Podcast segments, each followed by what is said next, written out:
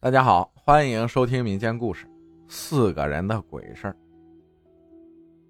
事情呢是在新疆，那是二零一八年夏天，那年世界杯正搞得火热，我呢因为下注也小赚了笔。那天晚上叫上我的发小小强和另外一个位朋友，外号马脸，因为他脸比较长，就叫他马脸。我叫了他们去夜市喝酒。吃小龙虾，夜市是露天的，正中央有个大屏幕，平时放放 DJ，放放电影。那段时间正好是世界杯，大屏幕也在直播世界杯足球赛。我和小强两个人先到，要了两件啤酒，点了一些烧烤和小龙虾，等马脸来找我们。马脸到的时候还带了一位，刚开始我觉得眼熟，直到他看着我叫了一声“兵哥”，好久不见。还记得我不？我仔细看了一下，一下想起来了。我站起来，握着他的手说：“阿迪丽，好久不见。”阿迪丽的哥哥是社会人，叫木头，跟我关系也不错。我上学那会儿没怎么正经上学，经常和一群社会上的人玩，自然也认识了木头。木头把他弟弟，也就是阿迪丽介绍给我，说这是他的亲弟弟，在学校还麻烦我多照看。他说他弟弟老实，不惹事儿。但就怕有人欺负他。后来在学校也帮他弟弟解决了一些事儿。木头也经常叫我出去吃饭喝酒，直到高三那年，我去乌鲁木齐学播音主持后，就没和他联系了。在我学播音主持的后几个月，在朋友嘴里听说木头被人当街砍死了。那时候我也难过了一段时间，看到阿迪丽那些往事。浮现在我的脑海里，我连忙让他坐，又要了一些烧烤和啤酒。马脸说在网吧上完网出来找我，就碰到阿迪丽。阿迪丽知道我在这儿，说好久没见我了，也一起过来看看。我问他最近怎么样，他说他现在帮亲戚一起做干果生意，小日子过得也还不错。我说那就行，你哥凶手抓到了吗？阿迪丽说。抓到了，都是未成年，家里困难，早早的辍学了，小小年纪就在社会上闯。这个时候我也不知道要怎么说。后来阿迪丽说：“我哥不甘心呢。”我问怎么说，阿迪丽说：“我哥走了一个星期后，那天晚上我在睡觉，我感觉有人进我房间，因为我听到我房间门开的声音。”然后那人走到我衣柜门前，拉开衣柜，就在里面翻。我以为是我妈找被褥什么的，迷迷糊糊的说了句：“大半夜的找什么呢？”就又睡着了。第二天早上吃早饭，我问我妈：“我说，你昨晚大半夜的在我衣柜里翻啥呀？”我妈说：“没有，昨天我和你爸一直在你外婆家，你外婆本来就有病。”再加上你大哥刚走，昨天不知道怎么了，连饭也不吃了。我和你爸昨晚都在外婆家睡的，没回来过。我当时一听，脑子都炸开了。我以为昨晚有贼，吃完饭我就去衣柜里看，看看有没有少东西。结果看到一件我哥的衣服，白色的 T 恤上有血迹。听到这儿，我弱弱的问了一句：“你哥？”那晚回来换衣服了。阿迪丽说：“我不知道啊，吓死我了。”后来我想着应该是我哥生前的衣服还没洗干净吧。又过了几天，我和朋友去 KTV 回来，半夜两三点了。我洗完澡路过我哥的房间，我听到我哥房间有人放歌。我打开门，我哥的低音炮音响开着呢，我赶紧就把它关了。大半夜的吵到邻居就不好了。那个时候我还不怕，因为我以为是我爸开的。第二天我问我爸是不是开我哥音响了，我爸一脸吃惊的看着我说：“我没开啊，昨晚我也听到了。我和你妈以为是你，我都懵了。说真的，我都不敢在家住了，我去和我朋友住了几天。我爸妈去我外婆家住。”几天后又安安静静的，就没啥事了。我觉得，是不是我哥不甘心，不想走啊？马脸说：“鬼恋家，这叫鬼恋家。我们老家的说法是，横死在外面，人不能抬进家门，因为抬进家，他就舍不得走了，然后他会在家做他生前喜欢做的事儿。我听村子里的亲戚说，我们村有个男的，大概四十多岁了，在外边工地上工作，在高空作业的时候不小心掉下来，掉到钢筋上，人。”当场没了，运回老家的时候没坟地，年纪轻轻的，谁会给自己备墓地啊？所以就先抬进家了。家里人就开始选墓地做棺材，准备后事。这刚完完后事的一个星期，那晚他老婆夜里起来上厕所，路过客厅的时候，看到客厅里那张摇椅一直在快速的摇晃，好像有人躺在上面摇一样。可摇椅是空的呀，什么也没有。就这样，在月光的照射下快速的摇晃，这把他老婆吓得不轻。后来村里的老人说，横死在外的人不能抬回家，鬼会恋家的。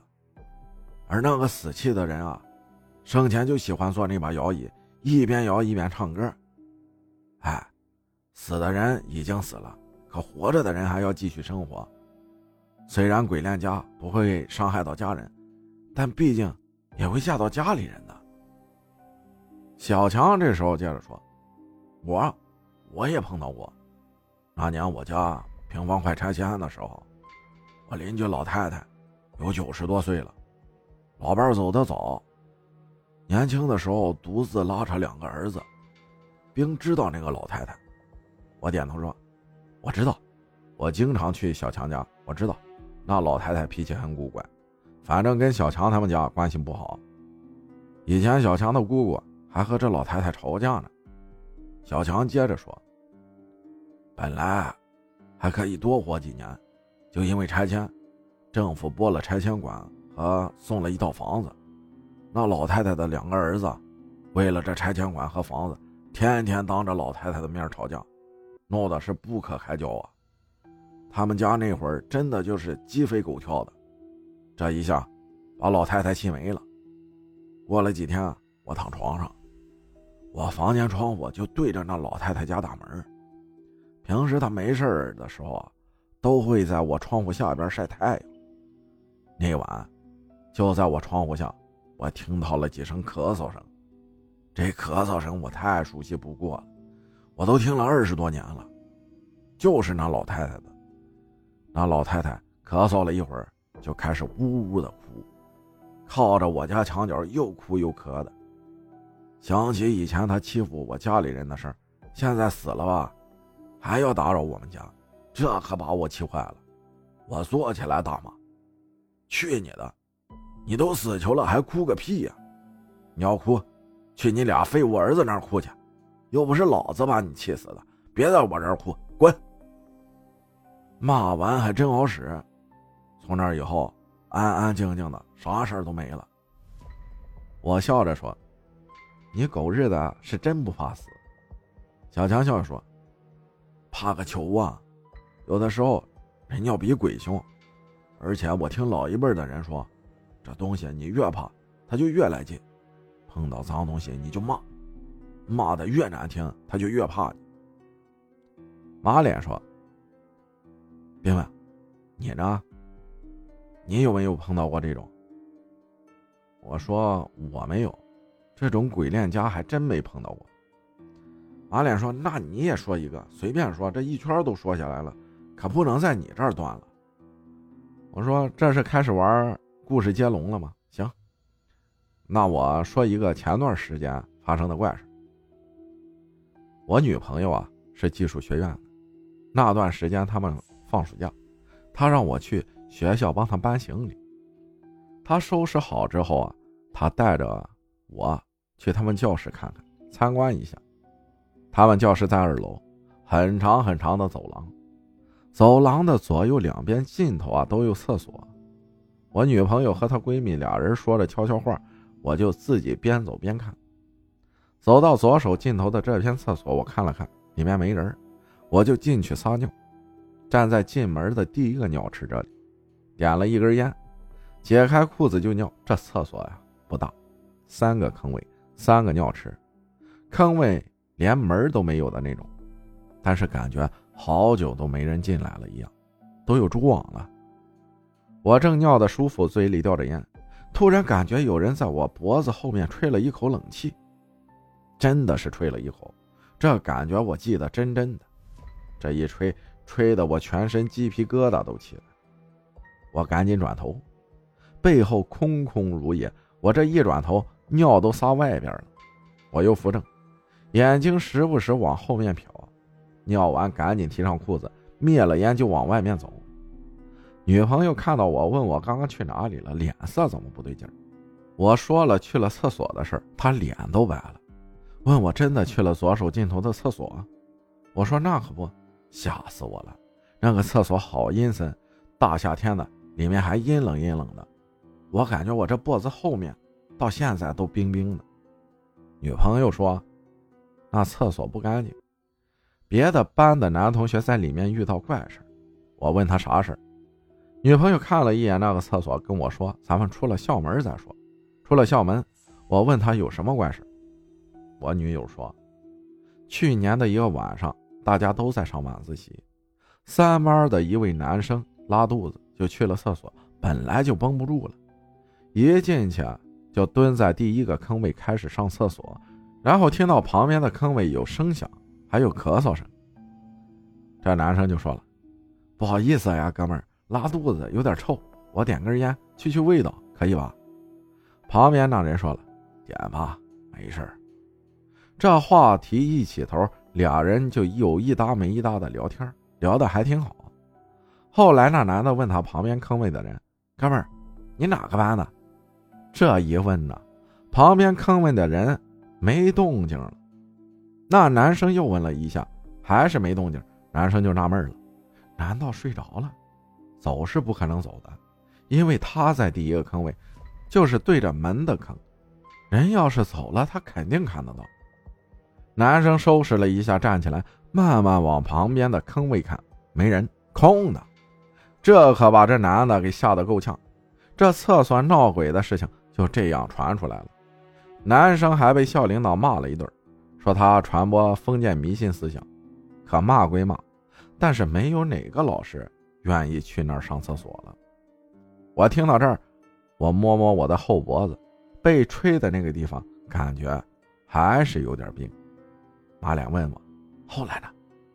我说：“后来就没了。”马脸说：“行了行了，不说这个了。大晚上的说这个瘆人。”最后大家呀都很默契的转移话题。那晚说了很多，我和阿迪丽也相互加了微信，吃完喝完就散场了。